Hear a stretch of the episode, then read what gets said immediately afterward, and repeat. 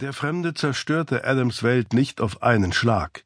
Das zumindest sollte Adam Price sich später einreden, aber es war gelogen.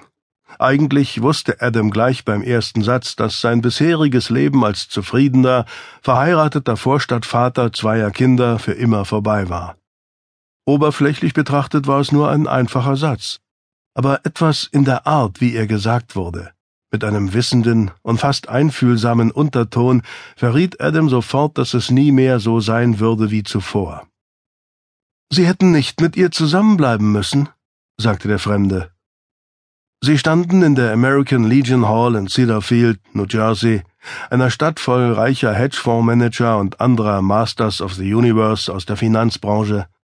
Sie kamen gern auf ein Bierchen in die American Legion Hall, weil sie sich dort einfach unter das Volk mischen und so tun konnten, als wären sie die bodenständigen Burschen aus einem Pick-up-Werbespot, obwohl das absolut nicht zutraf. Adam stand an der klebrigen Bar, hinter ihm hing eine Dartscheibe, Neonschilder warben für Miller Light, aber Adam hielt eine Flasche Budweiser in der rechten Hand. Er wandte sich dem Mann zu, der sich gerade neben ihn gestellt hatte, und obwohl er die Antwort schon kannte, fragte er ihn Meinen Sie mich?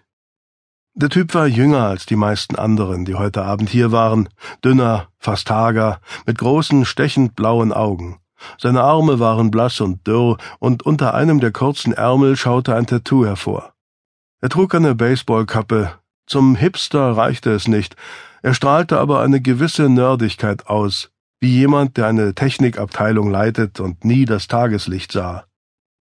Die stechenden blauen Augen fixierten Adam mit großer Ernsthaftigkeit, so dass er sich gern abgewandt hätte. Sie hat Ihnen gesagt, dass sie schwanger ist, stimmt's?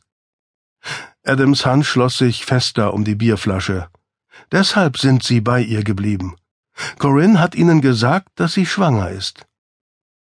Das war der Moment, in dem Adam spürte, wie in seiner Brust ein Schalter umgelegt wurde, als hätte jemand den Zeitzünder einer Bombe mit roten Digitalzahlen gestartet, wie im Film. Der Countdown lief. Tick, tick, tick, tick.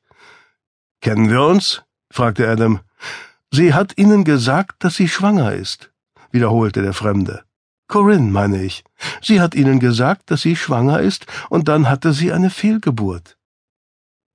Die American Legion Hall war voller Vorstadtväter, alle in den gleichen weißen Baseball-T-Shirts mit Dreiviertelärmeln und weiten Cargo-Shorts oder vollkommen arschlosen Dad-Jeans. Viele trugen Baseballkappen. Heute wurden die Spieler für die Lacrosse-Schulmannschaften der vierten, fünften und sechsten Klassen ausgewählt. Wenn man beobachten wollte, wie Alpha-Tiere sich in ihrer natürlichen Umgebung aufführten, brauchte man nur zuzusehen, wie diese Eltern sich in die Teamauswahl ihrer Sprösslinge einmischten, dachte Adam. Der Discovery Channel hätte ein Kamerateam schicken sollen.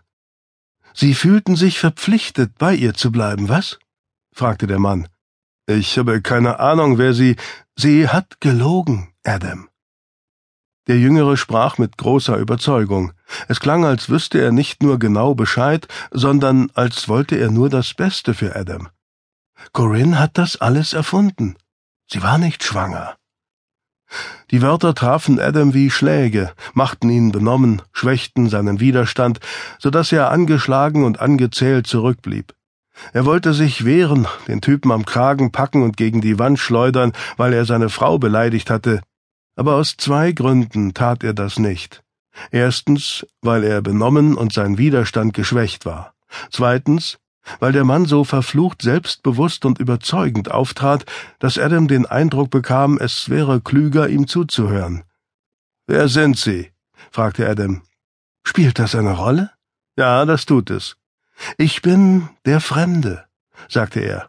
Der Fremde, der etwas Wichtiges weiß. Sie hat Sie belogen, Adam. Corinne, meine ich. Sie war nicht schwanger. Das war nur ein Trick, um Sie zurückzubekommen. Adam schüttelte den Kopf. Er kämpfte sich durch den Nebel und versuchte ruhig zu bleiben. Ich habe den Schwangerschaftstest gesehen. Ein Fake. Ich habe das Ultraschallbild gesehen. Auch ein Fake. Er hob die Hand, bevor Adam noch mehr sagen konnte. Ja, und der Bauch auch. Oder besser, die Bäuche. Von dem Zeitpunkt an, wo man etwas erkennen konnte, haben Sie sie nicht mehr nackt gesehen, richtig?